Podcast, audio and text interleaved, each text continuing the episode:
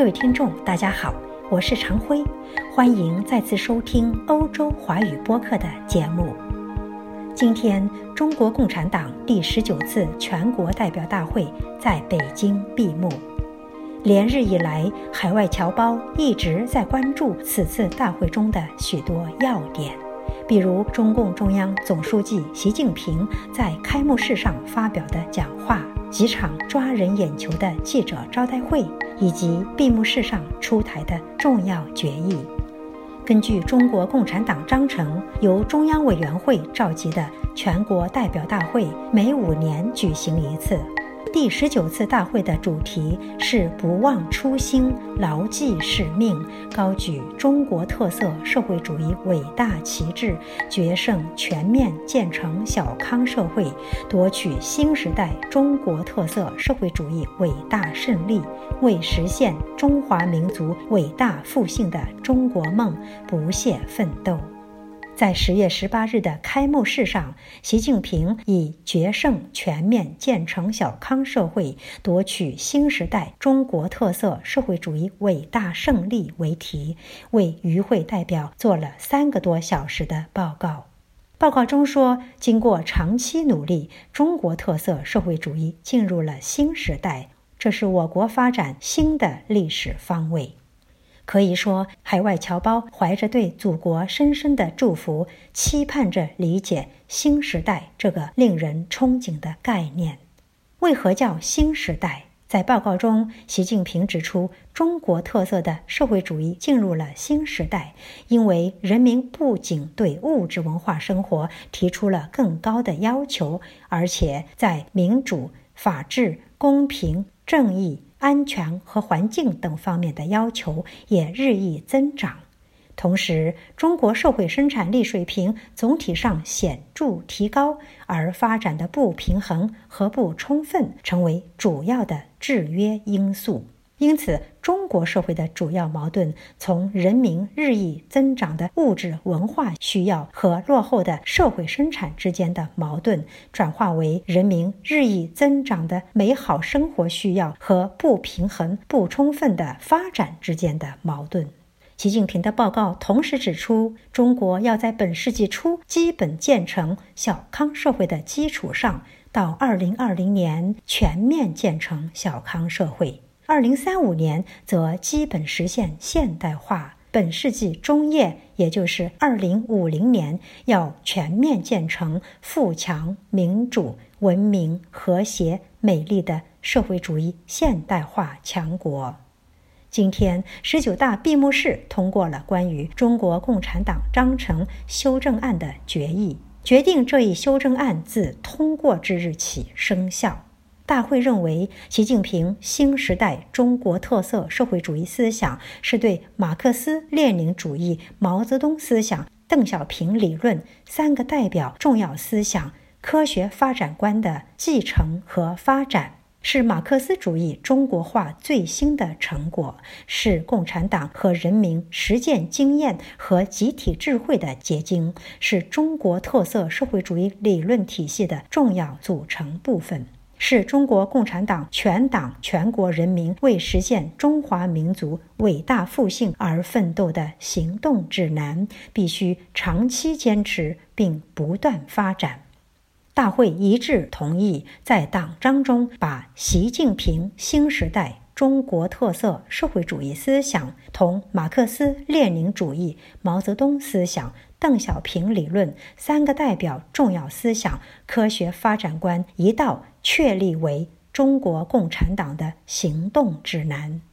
诚如中国国内媒体所言，二零一二年刚刚当选中共中央总书记的习近平，曾在十一月十五日面对五百余名中外记者，将新的中央领导集体的使命概括为三个责任。即对民族的责任、对人民的责任和对党的责任，从此把担当中华民族的历史责任作为治国理政的信念与追求。五年以来，中国中央政府提出了一系列的新理念、新思想和新战略，出台了一系列重大方针政策，推出了一系列。重大举措，推进了一系列重大的工作，也解决了许多长期想解决而没有解决的难题，办成了许多过去想办而没有办成的大事。中国执政党以及国家事业也因此而在发生着历史性的变革。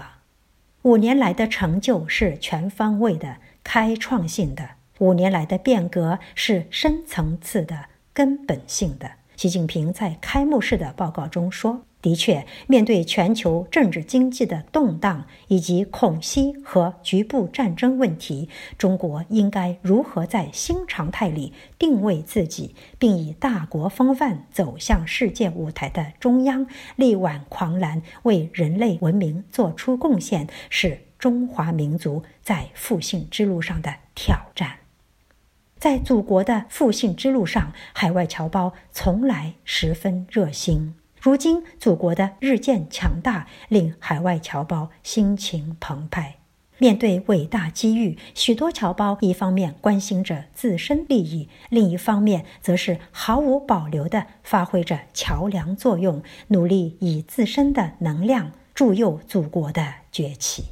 十九大的几场记者招待会也抓紧了海外侨胞的心，比如十月二十一日举行的统战工作记者会。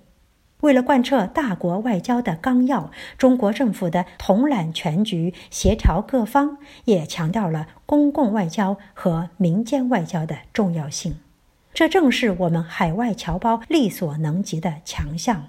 在海外，侨胞们时常遭遇的一个问题。就是什么叫中国特色的社会主义？西方人很愿意直接从侨胞那儿得到鲜活的答案。通过记者招待会，侨胞们意识到，中国共产党作为执政党，十分重视全民参政议政，并在大力加强监督机制，也获悉了中国共产党为民主党派开设的直通车窗口。此举显然意义重大。侨胞们看到中国政府对非公有制人员、党外知识分子和各个民族的大力团结，对民营企业、自由职业者和新媒体从业人员的高度重视，更体会到中国政府对海归精英和海外华人华侨的鼎力支持。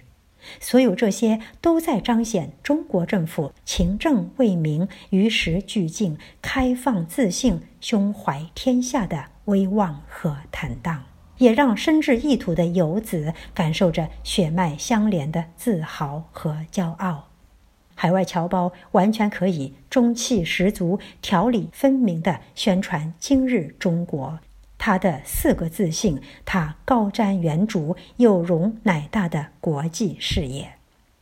国之交在于民相亲，民相亲在于心相通。此言极是。中国既志在自我腾飞，也只在为人类文明做出贡献。机不可失，时不再来。海外侨胞可以做的其实很具体。借祖国凝聚侨心、汇集侨志、发挥侨力的东风，放下包袱，轻装上阵吧！各位听众，今天的节目到此结束，感谢收听，我们下次再会。